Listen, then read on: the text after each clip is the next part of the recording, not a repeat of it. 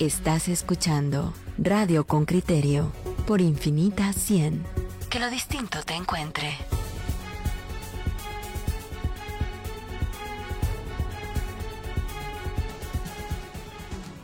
pero ahora queremos cambiar, eh, cambiar el tema. Nuestro entrevistado se encuentra ya conectado en línea y se lo voy a presentar así. Pedro Alonso es el, el hermano de Juana Alonso. Ya vamos a escuchar eh, de boca del propio hermano.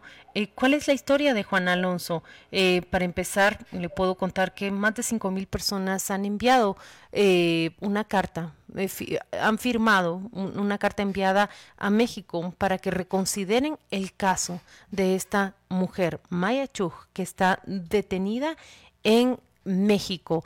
bienvenido Pedro Alonso, muchas gracias por atendernos en esta entrevista. Sí, gracias a ustedes. Pedro, arranquemos de esta manera. ¿Qué le pasó a su hermana? ¿Quién es su hermana? Mi hermana este es una es una muchacha humilde, humilde y sobre todo pues ha sido una buena persona y la verdad lo han detenido desde hace hace siete años allá en Reynosa, Tamaulipas y la verdad es una es un, es un es algo muy triste de mi parte y, todos y todos se han conmovido por este y por eso hemos hecho hasta ahorita estamos haciendo todo lo que está en nuestro alcance. Desde y desde que desde que fue detenida nosotros como familia hemos hecho todo lo que todo lo que está en nuestro alcance. Pedro ¿por qué está detenida ella? explíquenos con claridad cuál es la causa de la detención este, ella quería ir en los Estados Unidos, entonces ya durante el transcurso del viaje, ella ya se, ella este, fue detenida por, ella fue detenida, pues fue que, fue que, que primero iba a cruzar, iba a cruzar de México a, a Estados Unidos, de repente ella se enfermó y de allí de ahí ese fue el motivo de que no crucé en ese mismo instante con otro grupo, pero entonces los coyotes decidieron, decidieron, este, decidieron que dijeron que ella se quedara para que primero se, se recupera, se recuperara de, lo que, de lo mal que estaba, pero de, de ese instante, de, ese momento salieron el grupo y fue ahí donde donde se quedó ella y de repente llegó otra otra compañera que iba también a los Estados Unidos. Entonces, pero la otra no había pagado el viaje para, para cruzar, entonces es ahí donde la, la otra compañera fue fue encerrada en un cuarto.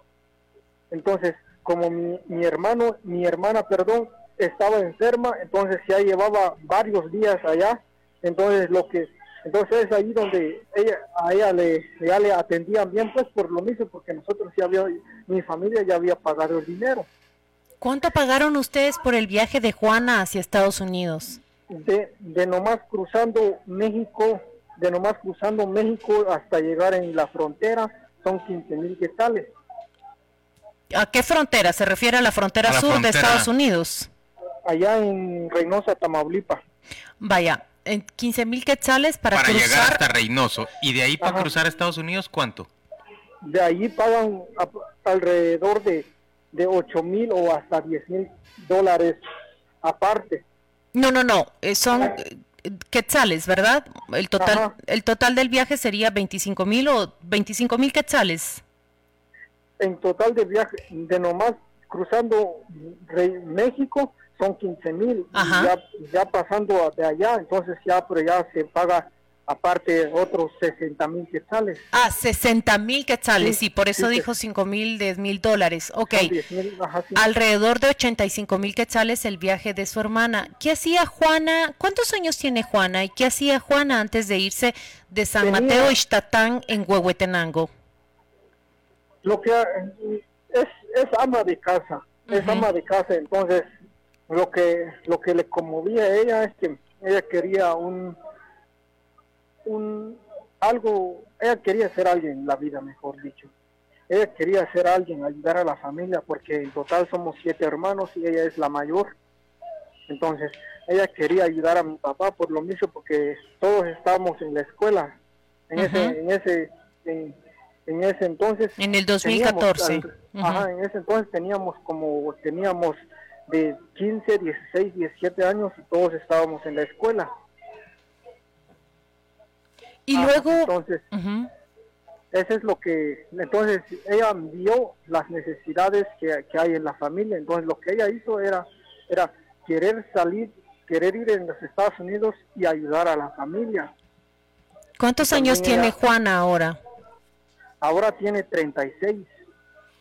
A ver, pero entonces, ¿la detienen en Tamaulipas y, y la detienen como migrante ilegal o por algún delito específico? la, la, la detienen como, como por secuestradora. ¿Y por qué? Por, porque, por, como, como, te, como les había comentado, es que ella ya llevaba varios días allá detenida en la bodega. Entonces ella ya tenía, ya, ya le habían ropa para cambiarse porque ya llevaban varios días. Entonces, y la otra compañera que estaba encerrado, encerrada en el cuarto, nomás no había pagado la cuota o los 15 mil que sales para para cruzar para, ese, para, su, para cruzar. Entonces es por ese motivo estaba estaba encerrada la otra en el cuarto pero mi hermana no porque ya habíamos pagado el dinero. Ya. Entonces, ya donde ya en ese momento es ahí donde pasó todo lo que lo que pasó. Estaba la otra estaba encerrada en el cuarto y mi hermana estaba estaba como más o menos como libre pero igual encerrada en la, en la misma casa. Las autoridades mexicanas tomaron eh, ese hecho como un secuestro, el de la compañera de viaje que, que, estaba encerrada porque no había pagado y seguramente no, no le permitían salir, lo toman como un secuestro. Y ella le explicó esto a las autoridades mexicanas. Una vez que estuvo detenida, entiendo que ella firmó una declaración autoincriminatoria, me refiero a, Juana, que firmó un papel y que eh, el, la mm, Oficina para Refugiados de Naciones Unidas ha dado cuenta o ha manifestado que eh, lo firmó, pero que ella no habla español y que desconocía qué era lo que estaba firmando. Cuéntenos, por favor, eh, ¿qué pasó después de que la detuvieron? La detuvieron, la detuvieron, entonces, y la, la compañera lo, lo, lo, este dijo la, la compañera dijo que era era la era la era una secuestradora ella es la que lo tenía encerrada allá en el cuarto. Entonces ya después la policía ya después la policía este lo, lo golpeó lo amenazó y, y lo obligaron y lo obligaron a que firmara a que firmara varios papeles sin que ella, sin que ella, supiera lo que estaba, lo que estaba firmando. Una vez ella apuntada por una pistola, entonces es ahí donde ella se asustó, fue golpeada, entonces ya no, no sabía qué hacer, entonces era nomás firmar cualquier documento. Entonces, de haber firmado esos documentos, es ahí misma donde se declaró que ella que, es secuestradora, pero realmente ella no es así. Ya.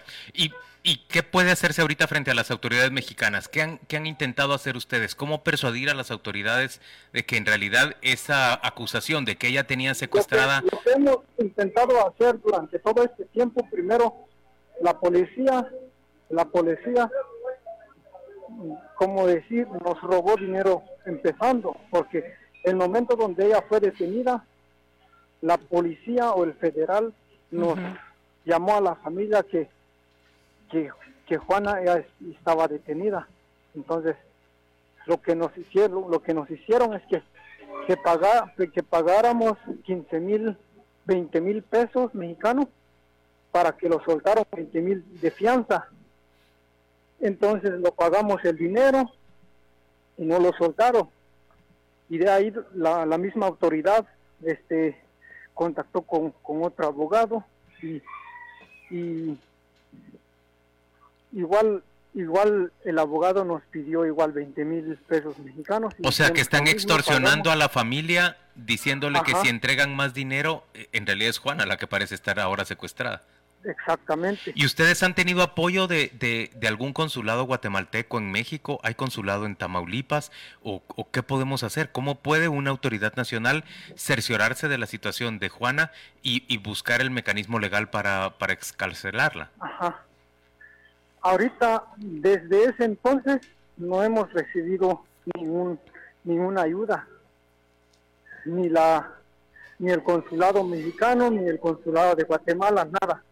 Es por ese motivo hemos hecho, estamos haciendo lo que estamos haciendo hasta ahorita.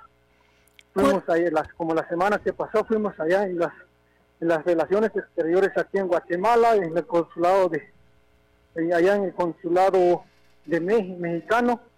Entonces, ahí nos dijeron que, que no sabían nada, lo del caso, pero el, las relaciones exteriores aquí en Guatemala, como ya se habían dado cuenta que que ya estábamos, ya, ya, ya estábamos, ya estamos presionando a ellos. Entonces ahí donde salieron con un comunicado donde han, han, han, mentido a, a, a todo al país que, que están que, que, ya nos han ofrecido ayuda, que ya nos han ayudado, pero realmente son puros cuentos. Ese no es cierto.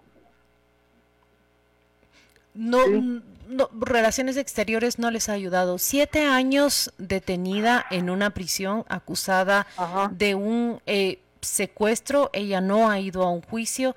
Eh, me he leído que, que también la, la, Oficina de Refugiados de Naciones Unidas dijo que Juana no, no habla español.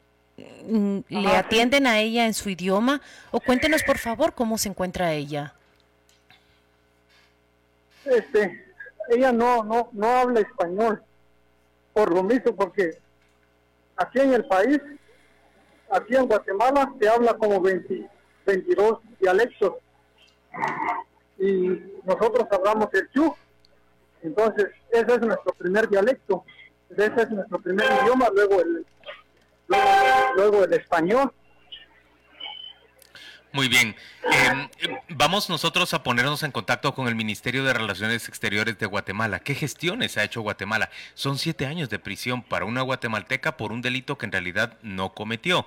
Las circunstancias en las que se encontraba, según usted explica, eran las de estar acompañando ella también en una prisión, eh, en una semi prisión en una especie de, lugar de casa de seguridad donde se ocultaban antes de poder cruzar hacia Estados Unidos en Reynoso, Tamaulipas. Eh, Pedro Alonso, ¿ustedes, ninguno de ustedes ha podido viajar hacia Tamaulipas para visitarla? Que si he podido viajar allá en Reynosa. ¿Ya fue? Ajá. No, no. Ninguno de la, ningún miembro de la familia ha viajado durante todo este siete años. ¿Y quién la ha visto a ella? Nadie. Disculpen nomás ha viajado mi papá una vez durante los siete años y dos veces un tío. ¿Y la lograron ver? La lograron ver. ¿Cómo estaba ella? Pues triste, triste por, por lo que, por lo que, por todo lo que lo están haciendo. Pedro, lo podemos entender perfectamente y lamentamos esta pena que pasa, que pasa a su familia. Nosotros vamos a hablar con el Ministerio de Relaciones Exteriores. Vamos a establecer exactamente cuál es el más cercano de los consulados guatemaltecos. No sé si el de Reynoso, si hay, si hay en Reynoso o si hay uno en Brownsville o exactamente en, Laredo, en donde podemos tener un consulado guatemalteco que pueda ejercer, em, bueno, una, una defensa apropiada de, de de Juana. Gracias por acompañarnos hoy, Pedro. Sí, de, nada, es, más gracias a ustedes por, por, la ayuda. Yo sé que este, este va a ser de, mucha ayuda para, para nosotros. Pues esperamos que así lo sea. Eh, mucho ánimo para ustedes. ¿Ya entregaron las firmas? Lo entregamos el, la semana pasada, el 31 de enero. ¿En dónde las entregaron? Lo entregamos uno allá en el, consulado de consulado mexicano y el otro en las relaciones exteriores aquí en Guatemala y también fue entregado allá en, en la allá en México y también fue entregada allá en, en Washington, en los Estados Unidos. Muchas gracias Pedro por acompañarnos el día de hoy. Vamos a ir a la pausa comercial, volvemos dentro de muy poco. Esto es Radio con Criterio. Dice Claudia María Castillo, ojalá con criterio de seguimiento al caso. Eso tratamos, Claudia María. Vamos a ver si logramos localizar al consulado que puede dar atención a la familia Alonso y hablarnos de qué seguimiento se le puede dar al, al caso de Juana Alonso. También eh, pregunta eh, uno de los oyentes, Alexis Cuellar, Juana por lo menos debe hablar español, si no es complicado. Lo que la familia nos alerta es que ella no habla español y que en realidad su proceso se ha llevado a cabo sin que ella comprenda qué es lo que está ocurriendo. Dice eh, Alberto Arango, eh, se debe conseguir un buen abogado en México para que tome el caso. Lo que necesita en este momento es eh, simplemente esclarecer qué es lo que ha ocurrido durante estos siete años. No hablan de que tenga una sentencia y poder pues alertar a las autoridades mexicanas de que se está denunciando ese abuso allí. Para empezar, un un juicio o diligencias llevadas en un idioma que ella no entiende. Dice, eh, bueno, también dicen que se deben de formar grupos que le den apoyo. Vemos que la familia Alonso de allá de San Mateo y Xtatán, eso es lo que han hecho después de siete años de no poder lograr ninguna resolución en favor de su hermana. Ahora presentaron cinco mil firmas, dijo al Ministerio de Relaciones Exteriores, al Consulado Mexicano,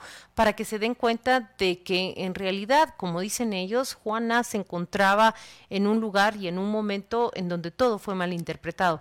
Alejandra Janel escribe y dice, qué triste el caso de Juana, ese es uno de los muchos riesgos que corren nuestros hermanos guatemaltecos al viajar a Estados Unidos. Alejandra, yo pensé en cuán vulnerable era ella, se enferma, es retenida, según su hermano, en esa casa mientras ella se puede sentir mejor y luego lo que yo entiendo es que existe una redada, un operativo policíaco y descubren o, concluyen que otra de las personas se encontraba secuestrada y la acusan de formar parte de un grupo que, que, que, secuestra. Dice eh, Perfectus Vigilium, México tiene un sistema de justicia peor que el de Guatemala. Es increíble, pero cierto. Imagínese usted siete años en prisión sin que exista aún una, una sentencia sobre qué es eh, lo de su caso. Alberto Arango nos está animando a buscar todos los canales para poder ayudar a, a, a Juana. Él desconfía que, que los, los, canales diplomáticos puedan hacer eh, algo por ella eh, Polo Navas dice, las autoridades guatemaltecas también los abandonan.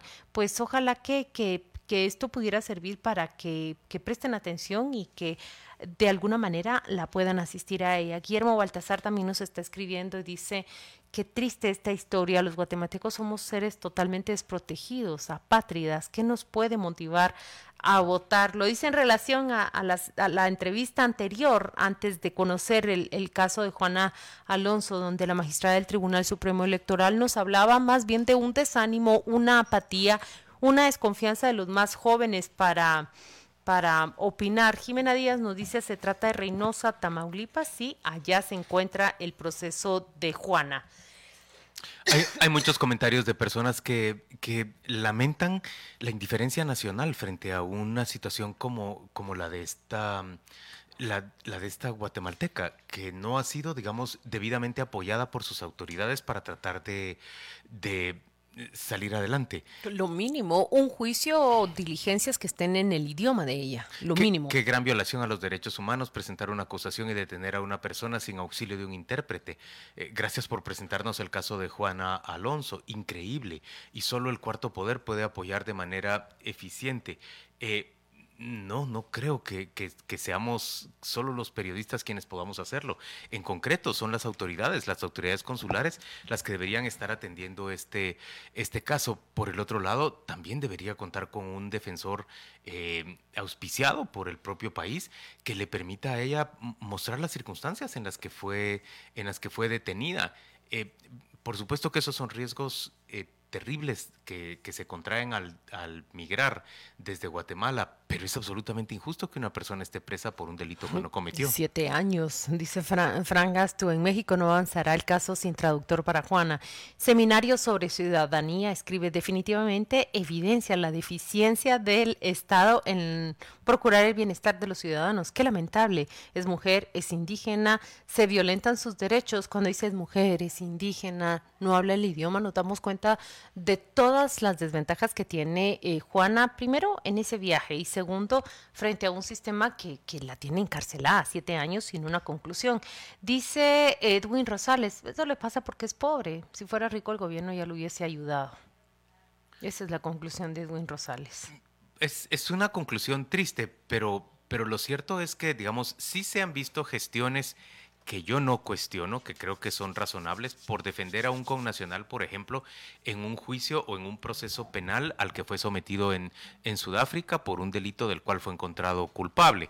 Eh, sí se vio, digamos, a un cónsul o a un, embajador concurrente trasladarse desde Londres eh, hasta Sudáfrica. Yo no encuentro eso reprochable, creo que es, que es razonable que se defienda a todos los ciudadanos, pero ¿por qué a unos sí y a otros se le ignora? Yo creo que el Servicio Exterior nos debe una explicación respecto a si ha prestado atención al caso de, de Juana eh, y si le ha de Juan Alonso y qué, qué, gestiones ha hecho a favor de Sí, porque al final se trata de eh, una protección civil. Dice Mario León, el futuro de la juventud guatemalteca está fuera de Guatemala.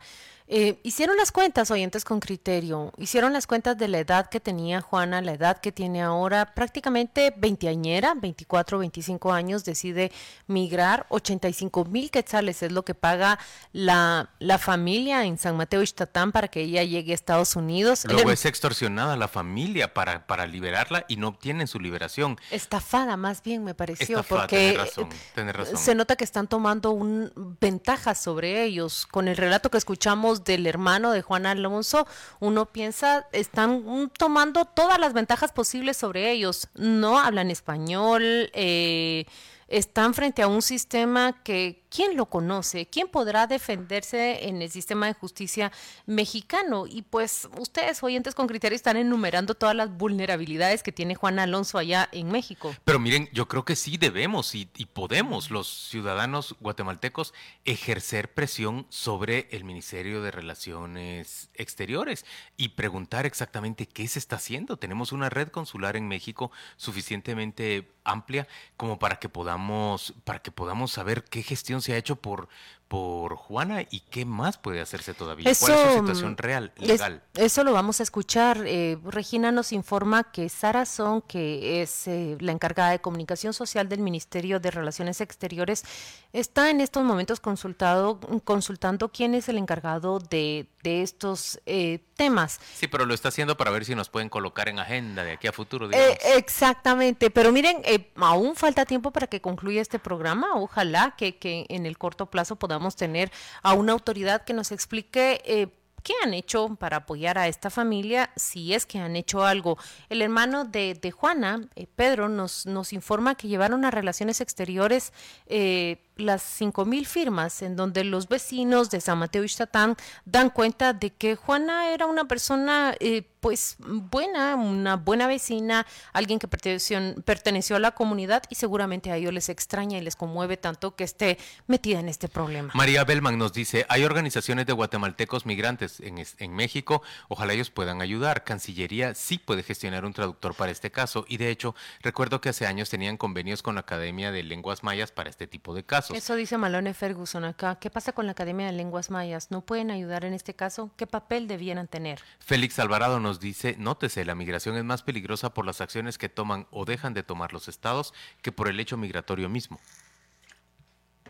Vamos a ir a la pausa comercial, vamos a volver dentro de muy poco. Oyentes con criterio, les ofrecemos que no vamos a quitar el dedo sobre este renglón, vamos a buscar constantemente mm, por medio de, los reporteros con criterio, por medio de nuestra producción, vamos a buscar constantemente información de parte del Ministerio de Relaciones Exteriores y vamos a procurar llegar hasta México también para establecer cuál es la situación legal de, de esta compatriota nuestra.